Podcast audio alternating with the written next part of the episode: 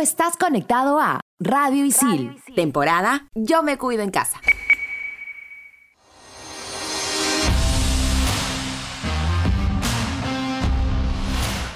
Estamos de vuelta. Somos en todas las canchas. Así se tenía que jugar y sabíamos que iba a ser difícil. El Auris venía con un envión anímico impresionante. Había conseguido en la última fecha su clasificación este, a punta de empuje y todo, este, y fue un digno rival, ¿no? Entonces este, sabíamos que iba a ser complicado y, tratamos de mostrar eh, nuestro fútbol pero por pasaje del, partido no nos salió, no, no, no, no, no pudimos mostrar lo que realmente éramos. Entonces eso complicó un poquito más y, bueno, este, tratamos de, meter, hacer recambios, meter gente fresca para, este, porque sabíamos que venía de, un partido de alargue, este, de 130 minutos, digamos, el, el, Aurich, entonces había que, aprovechar a nuestros jugadores, este, a nuestros jugadores frescos. Para nosotros es un orgullo, eh, primero, eh, yo porque he jugado ahí, para mí es un orgullo eh, dirigir Suyana, más aún en su centenario. En un momento este, te generaba un poco de presión, pero, pero creo que, que nos sacamos en la cabeza eso y nos pusimos en mente solo trabajar y no, no, por salud mental no ver eh, comentarios, no ver nada de eso y, solo nos dedicamos a trabajar y, gracias a Dios dio resultado, ¿no?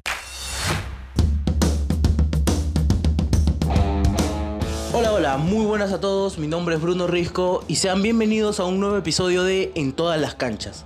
Esta vez, como ya estábamos escuchando en el audio inicial, vamos a hablar acerca del nuevo inquilino en la Liga 1 Movistar, Alianza Atlético de Suyana. Pero antes de iniciar, ya avanzar un poco con esa comidilla, con esa información que tanto nos gusta, recordarles que en todas las canchas es un programa hecho por alumnos de la carrera de periodismo deportivo de ISIL. Nos encuentran todas las semanas en Spotify como Radio ISIL, guion en todas las canchas. Ahora sí vamos con Alianza.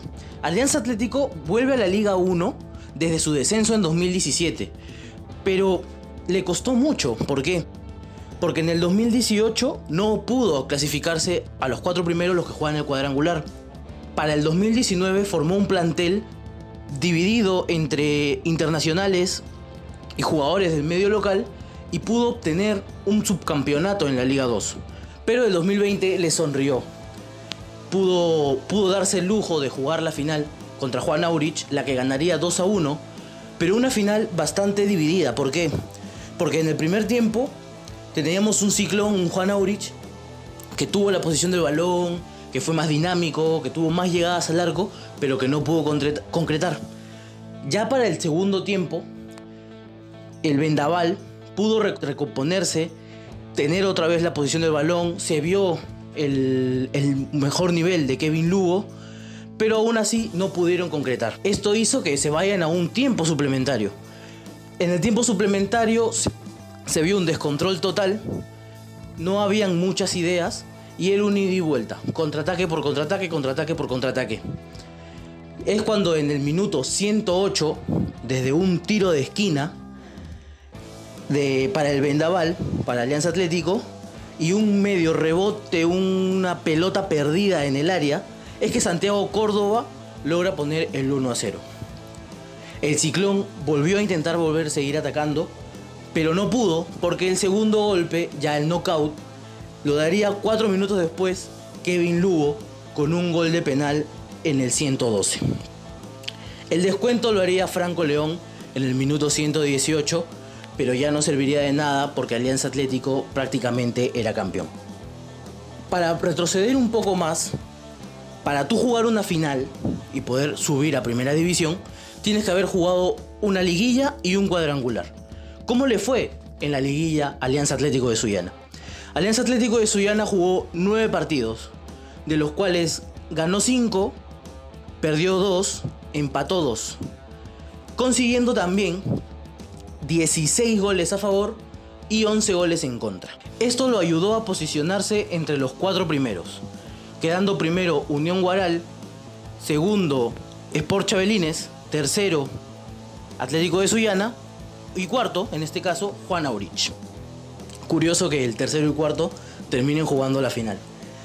Estos cuatro llegarían a los cuadrangulares. En los cuadrangulares, Alianza Atlético de Sullana se enfrentaría a Sport Chabelines, donde ganaría 4 a 2. Y por el contrario, Juan Aurich vencería 4 a 3 a Unión Guaral. Es así como llegan a la final y se consagran campeones de la Liga 2. Pero para tú conseguir este tipo de títulos y este tipo de campeonatos, tienes que tener jugadores que también son diferenciales. Y Alianza Atlético los tuvo.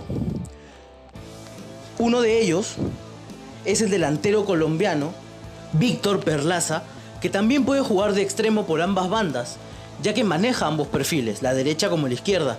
Tiene 26 años, mide 1,86 m y la lista de clubes por donde pasó Perlaza es bastante reducida, ya que hace inferiores en la Equidad de Colombia y debuta profesionalmente en el mismo equipo en el año 2016 para luego tener su primera experiencia internacional firmando por Comayagua, Club de Honduras, donde jugó del 2017 al 2018. Pero su carrera tendría otro rumbo y aterrizaría en Perú, más exacto en Piura, en el 2019. En el 2019, en este año, es que consigue el subcampeonato Alianza Atlético de Sullana y ahora lo saca campeones, habiendo marcado en esta temporada 7 goles en 10 partidos. Ahora vamos con un audio de Perlaza. Creo que desde el año pasado que llegué aquí a Sullana llegué con, con la ilusión de, ascender. Lastimosamente no nos dio, pero venía con revancha, con sede de victoria y tranquilo porque pude conseguir el objetivo que es lo que estaba buscando. Sí, creo que fue un partido complicado, creo que ellos también salieron a proponer, pero Creo que tenemos un, grupo humano y un equipo que el que entre siempre va a hacer las cosas de la mejor manera y creo que ese fue el resultado. No, no, no me imaginé, la verdad tenía mucha, mucha confianza, mucha fe que íbamos a sacar esto adelante. Yo le decía a mis compañeros que no sabía cómo, pero que íbamos a ganar. Tenía esa, confianza, esa convicción y gracias a Dios el equipo entendió eso de la mejor manera y sacamos esto adelante. Hay que recordar también, y no dejar escapar, que así como Perlaza se lució en esta Liga 2 siendo el goleador y colaboró mucho con el ascenso de los Churres, su compatriota, el talentoso mediocampista Kevin Lugo, fue elegido como el mejor jugador del torneo. Kevin Lugo, al pasar de los clubes, hizo inferiores en Expreso Rojo hasta el 2016, pero curiosamente su debut profesional lo hizo en la segunda división de Venezuela, jugando para, Margarita FC en el año 2017 hasta 2018. Al año siguiente, en el 2019, llegaría de la mano junto con Víctor Perlaza, curiosamente, a Alianza Atlético de Sullana. Jugó 10 partidos, anotó 2 goles y dio 4 asistencias. Además de salir campeón, marcó en la final del torneo un gol de penal. Ahora vamos con un audio de Kevin Lugo. Primero que todo agradecerle a Dios, al apoyo de nuestra familia y a este grupo de humanos que siempre dieron todo para así poder llegar hasta estas instancias y tener el torneo que es lo más importante. Eh, primero que todo, esto es un año tan complicado así como lo dice, de muchas desgracias, pero bueno, ya nos tocó este año así y créeme que esto es un recompensar y una alegría que le brindamos a todas nuestras familias que están en casa que yo sé que en estos momentos están así de alegre como nosotros y es muy gratificante para nosotros tener el apoyo de todos ellos. Creo que no me he ido de la cancha sin mal, sin mal sabor. Creo que cada vez que entro a la cancha entrego todo de mí para así poder aportarle al grupo y yo creo que mi rendimiento ha sido muy bueno. Estoy muy contento con eso. Pero créeme que mi primera opción sería estar en Alianza Atlético de Sullana. Volviendo al club, ya para hablar un poco más de la historia de Alianza Atlético, fue fundado el 18 de enero de 1920. Clasificó a la Copa Sudamericana en el 2004, 2005 y 2009. Juega como local en el Estadio Campeones del 36. Pero hablemos de jugadores históricos del vendaval norteño. Tenemos tres. El primero de ellos sería Sergio El Checho Ibarra, Llegó al Perú en 1992 para jugar con Ciclistas Lima, pero al año siguiente llega a Alianza Atlético por primera vez. Donde jugaría desde 1993 hasta 1996. En, en ese intervalo de años, el Checho anotó 24 goles. Pero esta sería solamente la primera incursión. Años más tarde, volvería al Vendaval en el año 2002, por última vez, y anotaría 21 goles. Cabe recordar que el Checho es el goleador histórico del torneo peruano con 234 goles y es un jugador que en lo personal a mí me gusta mucho porque es de esos delanteros que no tiene una forma de meter los goles, sino que la mete porque la mete, con la rodilla, con la canilla, con el con la pantorrilla, con la pierna, con el muslo, con lo que sea, pero los mete. Impresionante. Otro de ellos sería Roberto Malinga Jiménez. Malingas haría su debut futbolístico en Alianza Atlético en el año 2002, porque él hizo inferiores en Alianza Atlético, y jugaría para el equipo de Piura hasta el 2006. En este lapso de tiempo jugó 116 partidos, marcó 44 goles y salió subcampeón de primera división en el año 2003. La segunda vez que jugó para los de Sullana fue en el año 2010, donde disputó 18 partidos y anotó 7 goles. Curioso que Malingas haya jugado muchas veces en intervalos de tiempo en Alianza Atlético de Sullana. También volvería a Alianza en el 2015 para jugar 26 partidos y anotar 11 goles. La última vez que jugó para el Vendaval fue en el año 2017, la fecha, el año del descenso, y registró un total de 28 partidos y 5 goles.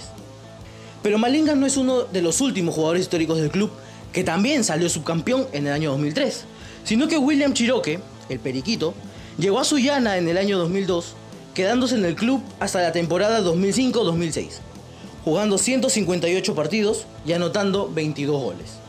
Antes de cerrar, les voy a soltar un datito interesante de la Liga 2, y es que en esta temporada han habido 7 autogoles en toda la temporada. Muchas gracias por escucharnos, esto ha sido todo por hoy. No olviden de seguirnos en Spotify como Radio Isil, guion en todas las canchas. Nos escuchamos en el próximo episodio. Chao, chao.